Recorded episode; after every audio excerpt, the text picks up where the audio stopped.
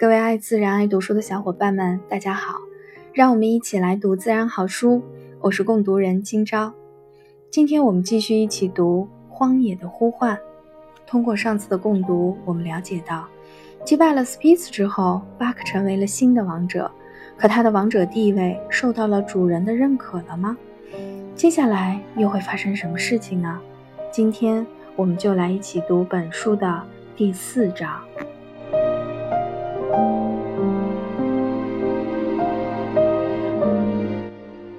第四章，谁是王者？第二天天还没亮，弗朗索瓦就早早起床了。他像往常一样走出帐篷，查看狗队的情况。但他找遍了营地，都没有找到斯皮茨。他感到很奇怪。以前斯皮茨总是早早的起来帮助他整理队伍，可今天连影子也看不到。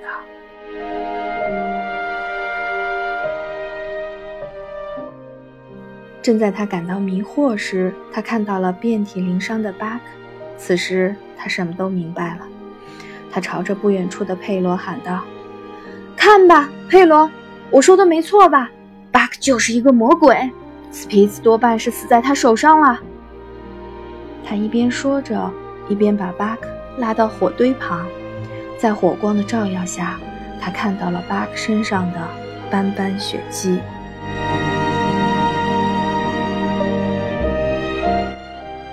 这时，佩罗走过来说：“斯皮斯下手太狠了，竟然把巴克咬成这样。我看巴克下手更狠，斯皮斯都丧命了。这下好了，没有斯皮斯，天下就太平了，我们的队伍也会少好多麻烦了。”弗朗索瓦回答道。佩罗开始整理营地里的东西。准备启程，他把雪橇拉了出来。弗朗索瓦给狗戴上玩具，打败了斯皮茨。巴克感到十分自豪，他已经把自己看作狗队的领袖了。因此，在弗朗索瓦给狗套玩具的时候，巴克理所当然地站到了队伍的最前面。他想替代斯皮茨，正式接管狗队。可是弗朗索瓦却将索莱克斯拉到了那个位置上，在他看来，剩下的这些狗中，只有索莱克斯最有资格做领头狗，因为他经验丰富，遇事沉着冷静。现在，狗队里所有的狗都对这个王者之位垂涎欲滴，因此，当索莱克斯被拉到这个位置上的时候，其余的狗都目不转睛地望着他。而巴克此时更是满腔怒火，他看到索莱克斯占据了本该属于自己的位置，巴克盯着索莱克斯，怒气冲冲地朝他扑过去，凶猛地将他挤到一旁，堂而皇之地站到了这个盼望已久的位置上。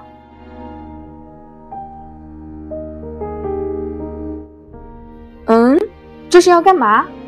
看着巴克的所作所为，弗朗索瓦看懂了他的心意。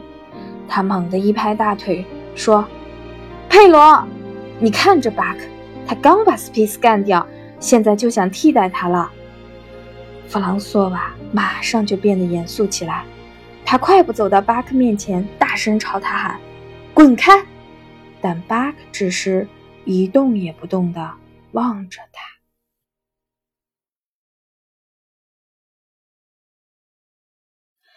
弗朗索瓦很愤怒。他一把抓住巴克的脖子，打算把他拖到一边，好给索莱克斯让出领头狗的位置。巴克愤怒地发出尖利的嚎叫，强烈地表示自己的不满。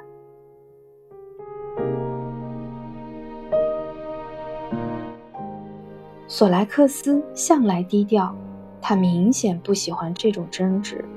他向后退了退，表示要把那个位置让给巴克。然而，弗朗索瓦却强行将巴克拉到一边，并把索莱克斯拉到了最前面。但弗朗索瓦一转身，巴克又冲上前，粗暴地将索莱克斯撞到一边，重新站到了领头狗的位置上。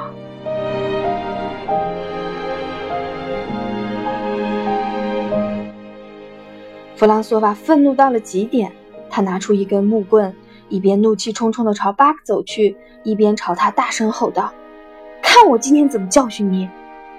弗朗索瓦拿着的木棍，使巴克想起了西雅图那个穿红衬衫的矮胖子，也想起了木棍给自己带来的剧痛。于是，巴克慢慢低下头，退到了一边，他妥协了。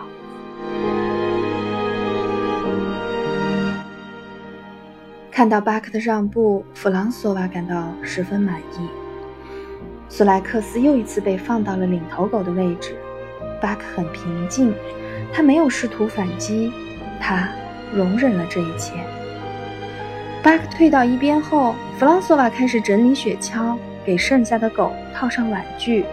可当他呼唤巴克过去，打算把他拉到从前的位置上时，巴克却警惕地望着他。本能的后退了两三步，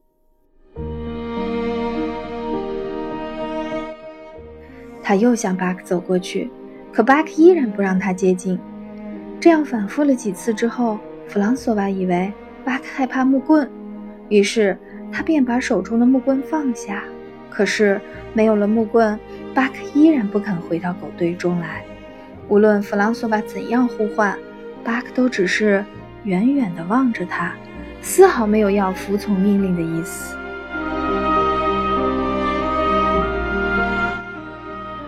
此时的巴克已是满腔怒火，他站在远处，不是因为害怕惩罚，而是为了表示抗议。自己杀死了斯皮茨，那么自己就理所当然应该是狗队中的领袖，这是他赢来的权利。凭什么弗朗索瓦非要把索莱克斯放到那个位置上去？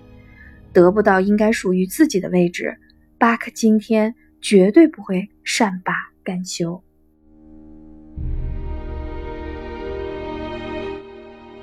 就这样僵持了半个多小时以后，佩罗和弗朗索瓦渐渐没了耐心。一开始他们还跟在巴克身后，后来干脆停下来咒骂他。对于他们的咒骂，巴克则予以反击。他不停地大声嚎叫着，以此表达自己强烈的不满。同时，他灵活地围着营地绕着圈儿，小心翼翼地躲闪着，不让他们碰到自己。巴克并不害怕他们，也不打算逃跑，他只是在用自己的方式向佩罗和弗朗索瓦抗议。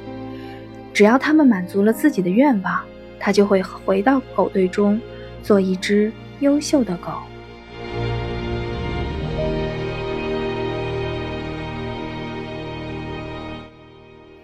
就这样，双方继续僵持着。由于制服不了巴克，弗朗索瓦感到焦躁不安。他烦躁地坐在地上，不知所措地挠着头，因为还要送急件。佩罗心里更着急。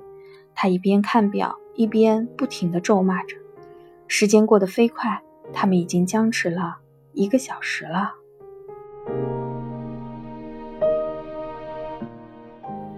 一个小时就这样白白浪费了。要是没有巴克·弗朗索瓦的僵持，此时狗队早已奔出好远了。弗朗索瓦挠挠头，无奈地朝佩罗咧嘴笑了笑，示意佩罗就此罢手吧。而佩罗则耸耸肩，表示不介意就此妥协。